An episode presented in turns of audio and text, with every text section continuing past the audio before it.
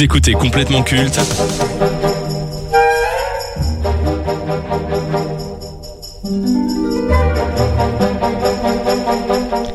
Danny Boone est confiné. Alors il fallait bien que ça arrive un jour, dans les mois et années à venir, nous allons assister à de nombreux films, bons ou mauvais, qui aborderont la crise que nous avons vécue ainsi que les confinements successifs. Véritable envie artistique de donner son point de vue? Sur cette période ou opportunisme mal placé Chacun aura son avis sur la question. Récemment, nous avons eu le nouveau film de Danny Boone qui va s'attaquer à ce sujet et qui est disponible sur Netflix, 8 rues de l'humanité. Alors que les rues euh, de Paris sont vides et silencieuses, alors que certains ont préféré fuir la capitale, sept familles sont restées confinées dans un immeuble du 11e aux 8 rues de l'humanité entre autres. Une patronne de bistrot qui cherche le moyen de rester ouvert, un scientifique ambitieux qui veut trouver la solution et ne plus jamais s'occuper d'analyse d'urine, un hypochondriaque en panique mais heureux d'avoir enfin raison, sa femme avocate qui se bat pour concilier vie professionnelle et vie de famille, un coach sportif en ligne qui grossit au fil des semaines, sa fiancée enceinte qui fait le buzz en devenant chanteuse, un riche self-made man désespéré de ne pas avoir le niveau scolaire de son fils de 8 ans. Et deux enfants de 8 à 10 ans qui, grâce au confinement, vont tomber amoureux. Bon, vous l'aurez compris, hein, c'est une comédie française.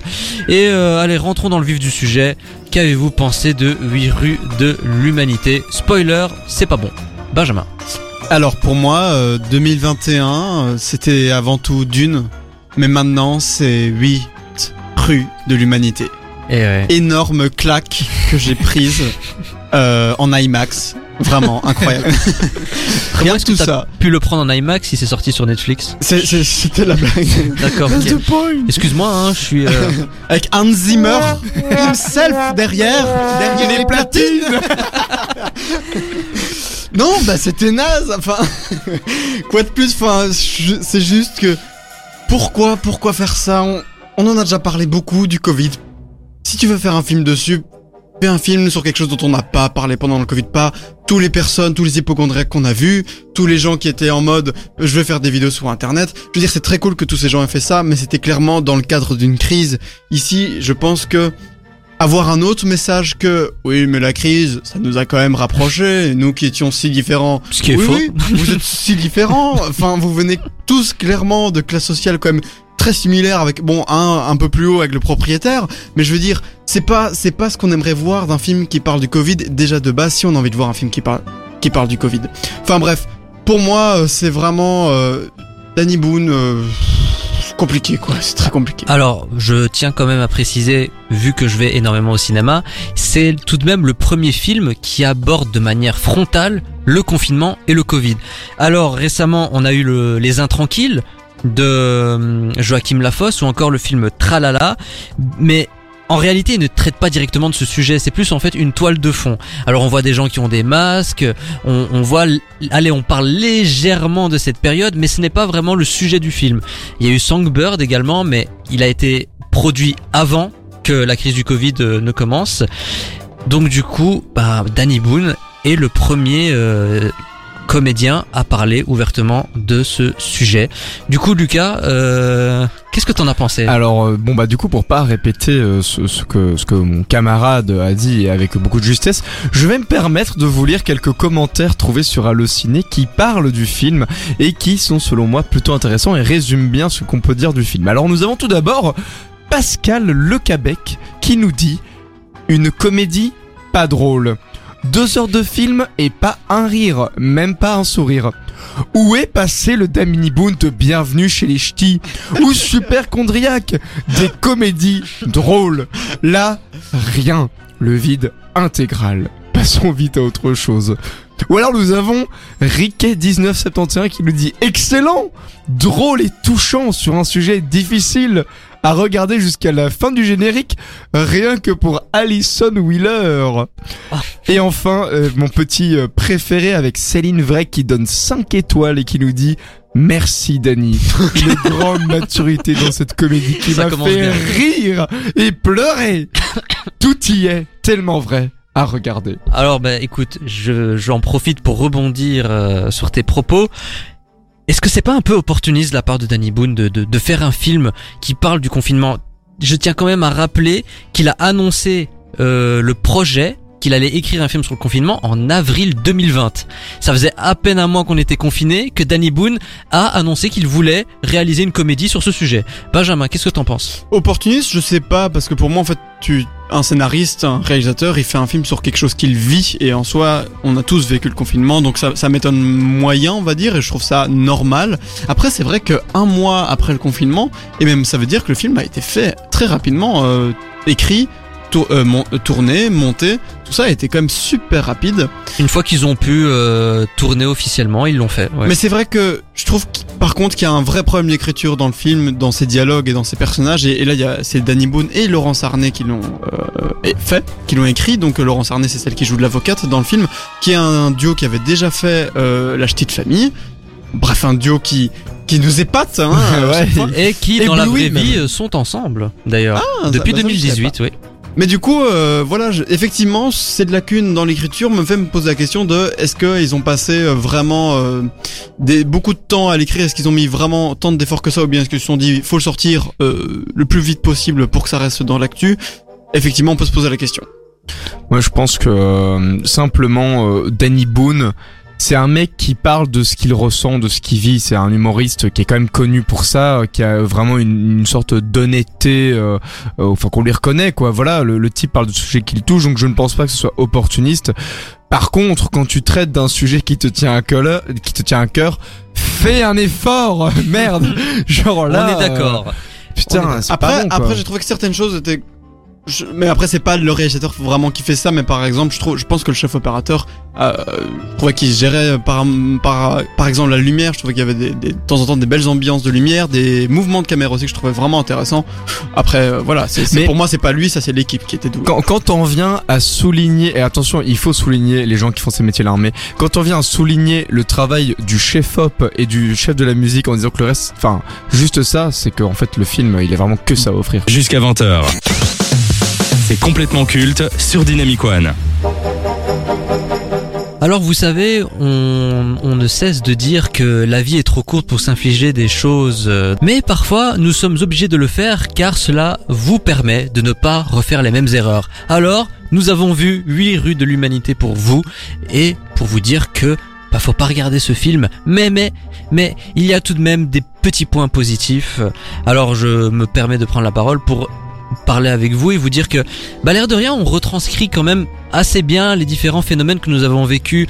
La ruée sur les pattes et le papier toilette euh, les hypochondriaques euh, qui euh, portent des masques euh, improbables pour se protéger. Le télétravail cours via visioconférence pour les, les, les petits. Le pseudo-complotiste qui est incarné par François Damiens. Bon, on a eu la caricature du professeur Raoult euh, incarné par Yvan Attal que j'ai trouvé euh, absurde, mais bon, ok, pourquoi pas. Mais est-ce qu'il n'est pas un peu trop tôt pour euh, sortir un film sur euh, sur la, la crise du Covid? Parce que je vous le dis, moi, à titre personnel, quand j'ai revu ce film, quand j'ai vu ce film, revoir, s'il vous plaît, s'il vous plaît. En voyant ce film, ça, ça a quand même ravivé des souvenirs euh, douloureux. voilà, je veux dire, c'est pas c'était une période com- compliquée. C'est quand même des choses que j'aimerais oublier, malgré le côté comédie de, du film. Je, je trouve tout de même que par moment, j'ai trouvé ça assez, euh, assez anxiogène. Je sais pas ce que vous en pensez. Benjamin, par exemple. Moi, je suis assez d'accord. Je pense que c'est trop tôt dans le sens où le film décrit vachement c'était quoi euh, l'expérience, euh, on va dire, du français française moyen. Et donc nous, c'est assez proche parce que bah, on est des Belges moyens, on va dire. Alors que je trouve que ça aurait été aussitôt, ça aurait pu être intéressant d'avoir un film qui met en lumière tout ce qui s'est passé aussi pendant la crise d'un point de vue politique. Bon. Danny Boone qui aurait fait ça, ça aurait été peut-être un peu plus surprenant. Mais pour moi, cette crise, elle, a mis en, lumière plein de problèmes sociétaux, euh, que ce soit en politique ou enfin de manière sociale. Et ça, pour moi, ça aurait mérité d'avoir un film là-dessus qui serait sorti plus tôt parce que c'est des choses qu'on a peu vues au final, même si on en a entendu parler. Donc euh, pour moi, ça, ça aurait été, euh, enfin en tout cas, j'aurais j'aurais confié 14 millions de budget à ce genre de film plutôt qu'à euh, 8 euh, rue de l'humanité, quoi. Et toi, Lucas, Ouais, est-ce que tu euh, penses pareil? Bah moi j'ai envie de me dire, euh, t'imagines si on avait fait un, un film sur euh, les déportés euh, juifs euh, directement après la Seconde Guerre mondiale. euh, euh, je pense que euh, voilà bon je pense pas que ce très bon ton en plus de c'est vrai, on n'est pas encore sorti de cette crise du coup re- faire un film sur ça maintenant sur un ton aussi léger mais vraiment mal fait Bah, mec, enfin, fais, fais Super Condriac 2 alors. Tu euh, sens que l'industrie n'est pas prête d'ailleurs à, à- à faire des films sur cette période parce que euh, aujourd'hui à Hollywood et en France, tous les films qui sont en train d'être produits et réalisés font abstraction de la crise du Covid. Même des comédies qui se passent en 2021 ou euh, 2022 euh, de, de façon fictive, ils en parlent pas. Et d'ailleurs, on le sent dans la production. Au début, on, a dit oui, alors maintenant le cinéma va devoir faire attention, euh, réécrire des scénarios avec moins de figurants.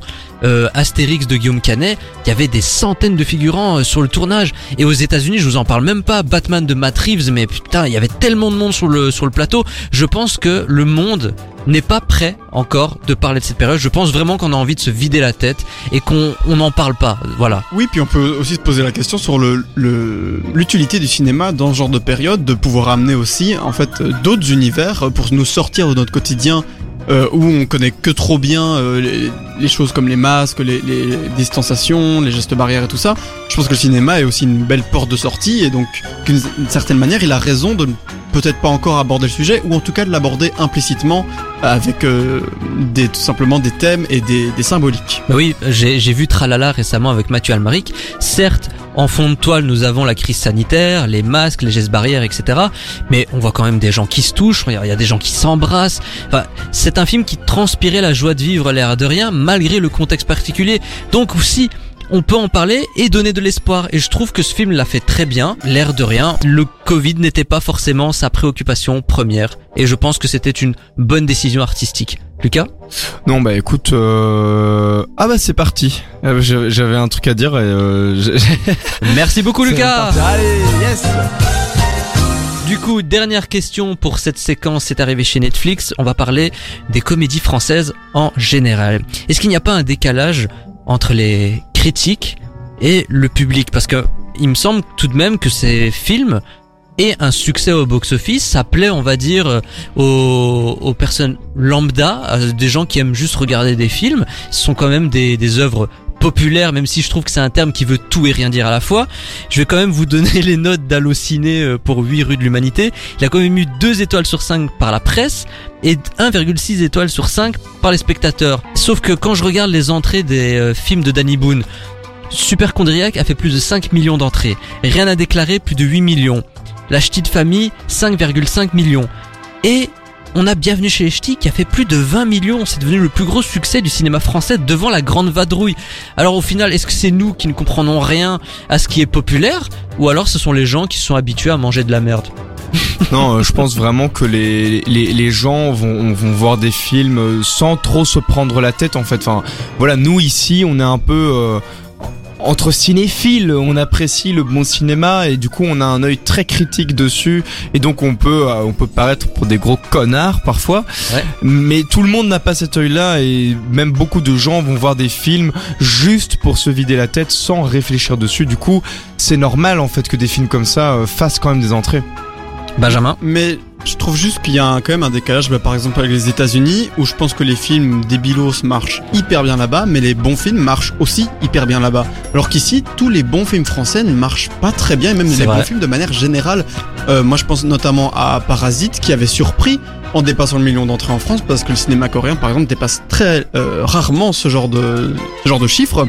Alors que bah, là, tu viens de citer 5 millions d'entrées euh, pour Super. Enfin, pourquoi, euh, pourquoi aller voir des films débiles et, et ne plus aller quand c'est un bon film entre guillemets qui passe quoi? C'est une question de marketing euh, avant tout, je pense. Ouais, Ouais. je pense que t'as une, une question aussi de les gens euh, se disent euh, non mais euh, ce genre de cinéma je vais pas aimer donc euh, je vais juste aller voir un bon Danny Boone pour me taper une bonne barre et en fait euh, pas du tout. Donc du coup, 8 rues de l'humanité. Un peu, beaucoup, passionnément à la folie ou pas du tout? Euh non, franchement pas du tout. Mais voilà, euh, je suis quand même pas mécontent de l'avoir vu parce que c'est important de voir des films qu'on n'aime pas, mais euh, pas du tout. Exactement. Euh, tout n'était que tromperie, j'ai adoré passionnément. Alors moi, j'ai pas envie de dire pas du tout parce que Homer Simpson arrive à décrire ce que je ressens par rapport à ce film.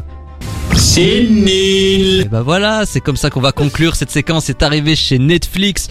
8 rues de l'humanité, réalisé et avec Danny Boone. Écoutez, c'est sur Netflix, hein, c'est gratuit. Vous payez tout de même un abonnement euh, 9,99€. plus pour très longtemps, mais Oui, puis Timothée Chalamet est quand même très bon. En même tu temps, m'as euh, bien surpris là. Tu m'as bien surpris. John Williams à la musique, quoi. Genre, T'es petit, t'es con, t'es moche, t'es laid, t'es fauché, t'as pas de talent et en plus de tout ça t'as pas d'amis Écoute complètement culte tous les jeudis sur Dynamic One. Au moins t'auras bon goût.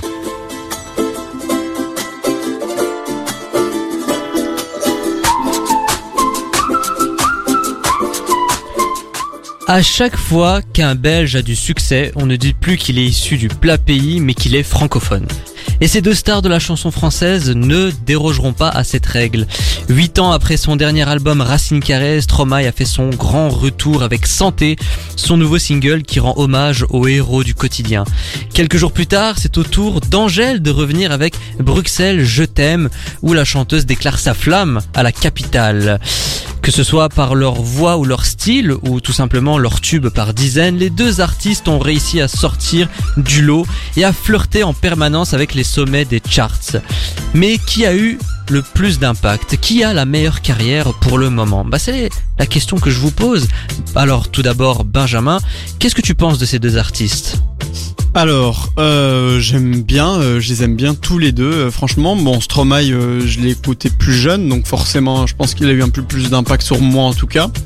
Et bah, c'est quelqu'un qui, je trouve, est, quand même a, traversé beaucoup de lignes dans, en son époque, en tout cas dans ses premiers albums, avec bah, son, son style.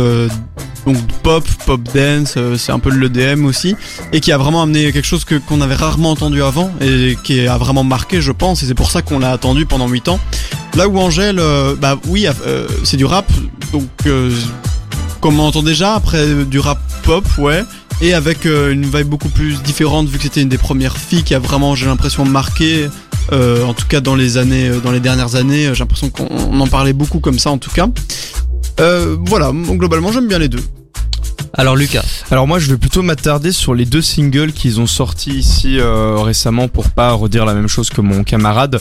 Et globalement euh, ma préférence va aller euh, plutôt vers Stromae car euh, même si on, on, on a toujours sa patte un peu pop euh, dans, dans ce qu'il fait voilà on, on, sent que c'est Stromae mais il y a quand même une recherche de, de, de sonorité dans, dans, dans sa production. C'est voilà c'est assez intéressant quoi. Il y, a, il y a différentes choses dans sa voix et même son thème. Genre voilà il rend hommage aux, gens du quotidien en fait et, c'est très peu abordé. Là où Angèle bah en écoutant son single euh, vraiment la première chose que je me suis dit c'est bah j'ai déjà entendu ça en fait. Euh, la, production euh, bah, c'est de la production à la Angèle sa voix c'est toujours la même voix c'est une déclaration d'amour comme elle l'a déjà fait. Enfin voilà je me suis dit c'est des choses que j'ai déjà entendues donc ma préférence va quand même aller pour Stromae pour le coup. Alors pour ma part, je vais être cash, je n'aime pas Angèle. Voilà, je n'aime pas ce qu'elle propose parce que je trouve que euh, en termes de de production musicale euh, bah, ça n'arrive pas à se démarquer. Pour moi, c'est de la pop, de la pop comme on peut en entendre un peu partout aujourd'hui. Alors que Stromae, euh, c'est quelqu'un qui est dans la recherche constante. Il ne se repose pas sur ses lauriers, il ne recherche pas la fame. Moi, c'est avant tout euh, quelqu'un qui recherche en fait à avancer artistiquement. Et c'est ça que j'apprécie énormément. Alors que pour moi, Angèle, on est plus dans la com. Ah ouais, moi je trouve justement, enfin j'étais un peu de, de- dans les deux cas un peu déçu on va dire par le retour parce que je trouve que Stromae c'est sympa ce qu'il a fait mais j'ai pas l'impression, enfin pour moi on aurait pu, cette chanson aurait pu être dans l'album Racine Carré ça m'aurait pas surpris. Et C'est donc un, c'est un amuse-bouche. Hein. Et Il y a l'album qui va arriver. Ouais, peut-être, c'est possible, hein, mais c'est juste qu'après 8 ans euh, d'absence, en tout cas, euh, je trouvais ça très euh, similaire à ce qu'il a déjà pu faire. Et euh, voilà, c'est pas que c'est mauvais, c'est juste que justement, à l'inverse, pour moi, euh, je, je trouvais pas ça hyper recherché par rapport à ce qu'il a déjà pu faire. Euh, Lucas. Ouais, ouais, mais après d'un d'un autre côté, euh, c'est d'autant plus vrai pour Angèle, où vraiment son, son single qu'elle a sorti là, euh, je trouve qu'il y a vraiment rien d'innovant là où Stromae, bon tu me diras c'est juste un ukulélé au début, mais euh, c'est quelque chose euh, bah, qui, qui que, oui qu'on aurait pu entendre dans l'autre album, mais qui en même temps est un peu plus recherché. Je trouve que euh, dans sa manière de, de, de composer sa musique, on, on sent qu'il y a une, une vraie réflexion, euh, même si elle pourrait ne pas avoir trop évolué, encore que je suis pas trop d'accord avec ça, mais voilà, je pense que c'est quelqu'un qui est au- autrement plus talentueux dans sa dans, dans la conception de sa musique qu'Angèle, autant dans la partie musicale que dans la partie des paroles. Est-ce que vous trouvez que Angèle ou Stromae, ou les deux, sont Euh, Moi, je dirais qu'Angèle est peut-être euh, un peu surcotée, mais pas pour les mêmes raisons. Mais euh, je pense qu'elle a bénéficié de d'énormément de fame pour euh, euh, ses, ses textes qui étaient engagés et euh, pour son en- engagement dans, dans les causes notamment féministes. Et c'est très très bien. Mais du coup. J'ai l'impression qu'elle bénéficie un petit peu d'une sympathie du public et d'une tolérance par rapport à ses chansons qui font que les, gens sont moins critiques. Alors après, est-ce que c'est bien ou pas, c'est à débattre. Mais euh, je, je pense qu'il y a un peu un côté surcoté euh, sur Angèle, même si euh, bon, elle reste talentueuse. Hein, faut pas. faut- Bah oui, évidemment. Moi, je, je pense que les deux, au pic de leur carrière, n'étaient pas surcotés. Je pense que les deux ont mérité euh, ce qui leur est arrivé en termes de, de fame. Euh, maintenant, pour moi, ça va dépendre de ce qu'ils vont faire maintenant. Alors pour le moment, alors leur carrière est loin d'être terminée et Stromae a débuté sa carrière dans la fin des années 2000 alors que Angèle, elle, c'était plus dans le milieu des années 2010. Qui pour vous a le mieux géré sa carrière, sa notoriété? Qui a le plus marqué les esprits entre Stromae et Angèle? Pour moi, c'est clair que c'est Stromae. Non seulement il a, enfin, en fait, je pense qu'ils ils ont tous les deux fort touché les jeunes personnes, mais je pense que Stromae a été également touché des jeunes adultes. Et pour moi, j'entends souvent des, adultes, en fait, mes parents, par exemple, de la génération de mes parents, parler de Stromae, alors que Angèle, pas tant que ça. Lucas. Ouais, et ben pour le coup, je suis pas d'accord parce que je pense que, alors moi, un gage que j'aime bien chez Stromae, c'est qu'en fait sa sa popularité, il, il n'en a que faire. Enfin, il n'a pas beaucoup travaillé son image, quoi. Donc, euh, alors que Angèle est très présente sur les réseaux sociaux, euh, on- elle elle bosse énormément sa com. Mais du coup, pour ça, je pense que du grand public, on risque de plus de se souvenir d'Angèle. Déjà parce qu'elle été beaucoup plus présente ces dernières années et parce qu'elle a une présence médiatique qui est quand même beaucoup plus importante que Stromae. C'est avec euh, ces mots, ces derniers mots de Lucas qu'on va achever cette euh, séquence versus qui a opposé Angèle et Stromae. Et vous, très chers auditeurs, qui préférez-vous entre ces deux artistes belges? N'hésitez pas à nous le faire savoir sur nos réseaux sociaux et sur dynamicone.be. Jusqu'à 20h. C'est complètement culte sur Dynamic One.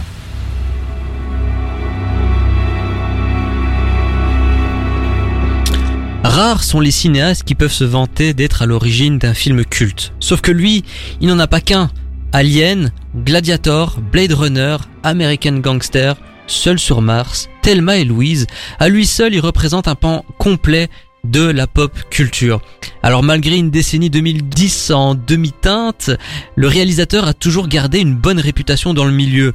Considéré comme un véritable misanthrope, il est l'un des premiers réalisateurs à avoir donné des rôles charismatiques et intéressants à des femmes dans ses films, et surtout des premiers rôles. Grâce à son style visuel et ses atmosphères très travaillées, il est devenu un cinéaste influent qui a su marquer de nombreuses générations. Alors qu'on l'aime ou pas, on se souviendra de son nom. Alors Ridley Scott, génie ou escroc? Alors je commence par Benjamin. Moi, euh, j'aime beaucoup Ridley Scott. Euh, Je trouve qu'il il a vraiment, en tout cas, eu euh, plusieurs coups de génie, ça c'est clair. Euh, surtout en début de carrière, euh, néanmoins. Euh, voilà, avec d'autres films bah, dont on parle un petit peu moins et à raison. Malgré ça, je trouve que même dans les films plutôt moyens qu'on ait pu voir ces dernières années, je pense, bah pour moi, Seul sur Mars, je trouve ça quand même un peu moyen. Mais euh, je pense aussi à Exodus, euh, Gods and Kings, euh, Hannibal, qui était quand même vraiment plutôt une purge. Il y a eu Cartel aussi avec euh, Cameron Diaz. euh, voilà, euh, mais je trouve que malgré ça, c'est des films qui gardent une certaine vision. euh, lui a l'air de prendre du plaisir à le faire. Je trouve que bon, c'est des films clairement il fait ça. Enfin, c'est c'est c'est le business et en même temps, bah, je pense qu'il garde un certain investissement dans ses films. Et ça, je, quand même, je trouve ça plutôt euh, cool. Je trouve ça que ça mérite, euh, ça le mérite euh, d'être d'être une bonne action en tant que réalisateur. Euh, donc voilà, je, je sais pas si j'irai jusque génie, mais en tout cas, je l'ai en opinion positive, c'est clair. Lucas. Ben écoutez, euh, pour moi, à partir du moment où deux de vos films posent les bases de la SF euh, qui deviendra les, qui vont mettre les codes de la SF moderne euh, et qui créeront des visuels et des ambiances vraiment reconnaissables entre mille, ben on est un génie. Je suis désolé, Blade Runner a vraiment euh, défini le paysage science-fictionnel des années euh, 80. Je pense que tous les plus de 40 ans euh, de de- d'aujourd'hui pensent à Blade Runner quand on leur dit SF et Alien quoi. Donc ça c'est vraiment les, les grands les oh, les deux plus grands films de Ridley Scott qui sont quand même qui font partie du paysage cinématographique euh, de manière euh, enfin voilà, on peut ne pas on peut pas ne pas y penser. Par contre, si c'est un génie pour moi, euh, c'est un génie qui sait pas quand s'arrêter quand même, parce que Alien, Alien était bien. Est-ce qu'il fallait faire six films? Alors là, on, peut en débattre euh, parce que euh, derrière les, autres films Alien ont perdu de leur euh, leur ambiance et donc ça c'est un peu dommage. Donc voilà, je pense quand même que c'est un réalisateur qui, comme disait Ben, a eu vraiment des coups de génie, mais pour, enfin pour moi sont pas que des coups, mais enfin bref, euh, a, vraiment posé des grosses bases et a vraiment euh, a, mis sa patte dans le cinéma, donc ce qui en fait un génie. Et plus tard, il a eu du mal à, euh, à retrouver la, même vibe dans les autres films. Seul sur Mars, c'est pas simplement moyen, c'est pas très bon comme film. Je suis un peu tiraillé. D'un côté, pour moi, ce n'est pas du tout un escroc, mais de là, le qualifier de génie, moi j'aurais plutôt dit visionnaire, parce que Blade Runner, Alien, avant d'être des films, c'était des ouvrages. Donc c'est plutôt les auteurs qui sont des génies pour avoir imaginé ce monde. Et oui, il a eu l'habilité, il a eu l'ingéniosité de mettre en scène ces univers très très bien fournis, très détaillés. Ça, en revanche, on pourra pas lui retirer que c'est un excellent metteur en scène, Ridley Scott. D'ailleurs, je tiens à le, à le souligner, cette année, on a deux films de Ridley Scott qui sortent au cinéma, The Last Duel et euh, prochainement House of Gucci avec Lady Gaga. C'est-à-dire qu'il n'arrive pas à s'arrêter, certes, mais je trouve que l'air de rien, même à 83 ans, il propose des films plutôt intéressants. Ah, Il y a toujours quelque chose à dégager. J'ai vu le dernier duel, je trouve que ça, ça offre un, propos mais très très pertinent sur le patriarcat euh, au Moyen Âge et qu'il arrive à, à en faire un parallèle avec ce que nous vivons aujourd'hui. Donc oui, c'est là ce côté misotrope que les critiques euh, euh, soulignent lorsqu'ils parlent de Ridley Scott. Donc l'air de rien, moi je pense que c'est il est visionnaire. Génie, ça se discute, mais euh, pourquoi pas le mettre dans cette case après tout? Il le mérite amplement. Bah, je trouve qu'il, oui, que- donc c'est ça, bah, que vraiment dans, dans ses premiers films, en tout cas, il y avait quelque chose de visionnaire et que même aujourd'hui, il a l'air de prendre du plaisir. J'ai l'impression qu'il il fait trois, trois gros styles. Il fait euh, de l'ASF, du film d'époque et euh, des trucs de gangsters. Enfin, C'est ça. Et il fait également ouais. des biopics. euh, Ouais, c'est ça, des, des trucs qui, qui préexistent quoi. Mais je trouve que du coup, en fait, d'avoir ces spécialités, ça montre pour moi qu'en fait, il kiffe faire ces films-là et que du coup, il continue, c'est ce qu'il continue de chercher. Et donc, pour moi, on ressent vraiment le plaisir de réaliser derrière. Mais du coup, vous faites Ouais. partie de ces de ces personnes qui estiment que Ridley Scott s'est un peu perdu dans les années 2010 et qu'il il devait s'arrêter, ou alors, écoute, ça arrive d'avoir des passages à vide, de faire des films un peu moyens, mais de se rattraper avec d'autres films, parce que l'air de rien, tout n'est pas acheté, je trouve, dans les années 2010 avec Ridley Scott. Qu'est-ce que vous en pensez Non, mais Lucas à- à- tout, tout n'est pas acheté, mais il a quand même fort tiré sur la, la saga Alien, quoi, en, pour en faire un truc euh, avec un univers très lourd, euh, très euh, dans des dans des théories de machin. Enfin bref. Et c'était pas nécessaire, tu vois. Et au final, ça a plus déforcé euh, et perdu de l'identité de la chose. Et euh, bon, voilà, Seul sur Mars euh, reste quand même pas spécialement bon. Robin des Bois. Je l'avais oublié ce film. voilà, bah voilà, c'était peut-être pas si mal qu'on l'oublie, mais ça n'empêche que, comme disait Ben, ce sont des films qui voilà, euh, démontrent que le, le, le, le- le mec aime réaliser ce qu'il fait, il aime faire ce qu'il fait, et du coup il s'en prive pas. Après, c'est... Benjamin. Moi, il y a juste un, un truc. euh, il a fait le premier Alien, il a fait Prometheus, c'est tout. Non, il y a... Alien Covenant aussi. Ouais, Covenant. Alien Covenant, mais il y a eu d'autres aliens et c'était pas lui, non? Non, alors le deuxième, il me semble que c'est James Cameron, le troisième c'est David Fincher et le quatrième, Alien Résurrection, a été réalisé par un Français. Donc chaque Donc, Alien en fait a eu une Pour vision moi, très il a différente. repris la saga, mais c'est pas lui qui a tiré dessus Ouais, vraiment. non, et- mais derrière Prometheus et Covenant ont, Ah. ont eu pour... Je suis capable de euh, défendre ces deux films qui pour moi sont très bons. Ok. Je trouve. Moi, je trouve qu'ils viennent juste euh, remettre des des couches de justification, de machin, pour essayer de Ah. rattraper ce qu'ont raté les copains, mais c'était pas nécessaire, quoi. Alors, Si tu trouves qu'ils tirent sur la corde en voulant expliquer l'univers, en donnant plus de détails, mais ne regarde pas la série Alien qui va être diffusée prochainement sur FX et que c'est Ridley Scott qui réalise les premiers épisodes et qui produit toute la série. Comme ça, tu le sais. Bon bah je pense qu'on peut euh, terminer euh, avec la séquence Génie ou escroc sur Ridley Scott. Cela me permet de vous euh, de vous dire que The Last Duel est toujours en salle. Allez le voir, c'est un excellent film et que prochainement House of Gucci débarque dans les salles obscures. Vous écoutez complètement culte avec Famille et son équipe de 18h à 20h sur Dynamic One.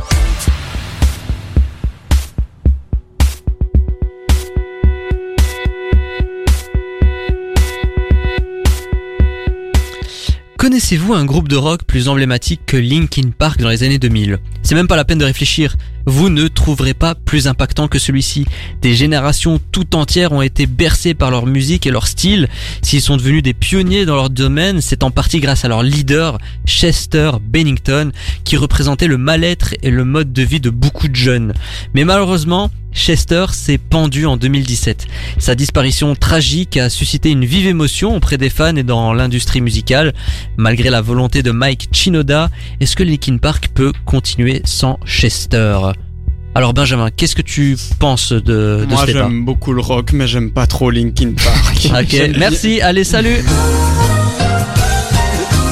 En fait, j'ai- j'aime bien les premiers albums, mais voilà, pour moi, c'est c'est du rock. euh, Voilà, je trouve que quand t'as 13 ans, c'est sympa, et puis au bout d'un moment, tu passes un peu à autre chose. En tout cas, c'est mon opinion, et donc voilà, sa mort, ça m'a pas spécialement impacté. Moi, j'étais beaucoup plus impacté par la mort deux mois avant ça de Chris Cornell, qui pour moi était un artiste incroyable, et qui a beaucoup joué d'ailleurs dans, bah, a priori, euh, la mort de Chester. Euh, donc voilà, moi, j'ai j'ai vraiment pas spécialement d'opinion sur Linkin Park avant, après Chester. Alors Lucas, Bah, du coup, euh, moi, euh, j'ai- j'aimais beaucoup Linkin Park euh, avant la mort de Chester, et du coup, ça a beaucoup changé euh, une fois qu'il est, décédé. Alors, je pense que Linkin Park pourrait continuer à assumer, mais ils vont devoir, euh, ils vont, ils vont pouvoir continuer à exister, pardon, pardon, mais ils vont devoir assumer une transition euh, musicale euh, et du coup travailler là-dessus, quoi. pour toi c'est pas encore le cas? Bah, Ils pour pas moi, à- euh, il se cherche encore un peu et euh, c'est un peu hésitant et, et limite quitte à changer presque de, de, de style, il devrait presque changer de nom euh, parce que euh, bah, du coup Linkin Park euh, c'est compliqué ou alors ils vont devoir trouver un autre chanteur qui est qui ressemble à Chester. Enfin, je pense c'est toujours très compliqué de continuer un groupe quand en fait tu perds un élément emblématique. Il y a beaucoup peu de groupes de musique qui se sont remis ça. hein. Pour moi, ils pourront faire toutes les transitions qu'ils veulent, essayer de changer de style, se rapprocher un peu de l'EDM comme ils l'ont fait dans les albums précédents. Chester Bennington, pour moi, était l'âme de Linkin Park. Je veux dire, il symbolisait parfaitement ce que le groupe voulait transmettre au public. Cette espèce de, mal-être, ce- cette espèce de mélancolie. Et on savait que Chester n'était pas fondamentalement heureux euh, dans sa vie privée, mais à aucun moment j'aurais imaginé qu'il puisse mettre fin à ses jours. Je pense que c'était juste un dépressif qui euh, allait continuer à se battre pour, pour exister et non, bah, il a décidé de, de mettre fin à ses jours. Et j'imagine très mal Linkin Park sans Chester. Alors pour notre génération, peut-être que pour les futures générations qui vont s'intéresser à Linkin Park, ce sera différent, peut-être qu'ils vont adhérer, mais moi qui ai euh, connu Linkin Park au début des années 2000, ce sera clairement, mais alors sans moi. Voilà. Et c'est là que tu vois qu'un chanteur, euh, malgré tout, euh, ça, ça donne beaucoup dans l'âme d'un groupe et que c'est assez di- vraiment difficile de s'en détacher quoi. Mais certains l'ont fait, genre ACDC, faut pas oublier qu'il y a eu toute une période où euh, le, bah, en fait les chanteurs ont, ont changé au fur et à mesure. Alors certes ils se ressemblaient un peu tous, ça on va pas se mentir, mais ils ont quand même réussi à euh, bah, continuer malgré tout. Euh, oui voilà. Après maintenant quand Angus Young va mourir, là ce sera peut-être un autre débat du coup. Thank you, thank you very much for you, thank you. You're fuck too kind. Complètement culte, c'est terminé et c'était complètement bien. Dans un instant, c'est l'équipe de chez Jordan qui vous accompagne jusque 22h. Quant à nous, on se retrouve la semaine prochaine, même lieu, même heure. Enfin, si le Conseil national de sécurité le veut bien. D'ici là, restez connectés sur la station du son de nouvelle génération. Ou pas. Allez, ciao Des Salut, bisous. bonne soirée. 뭐?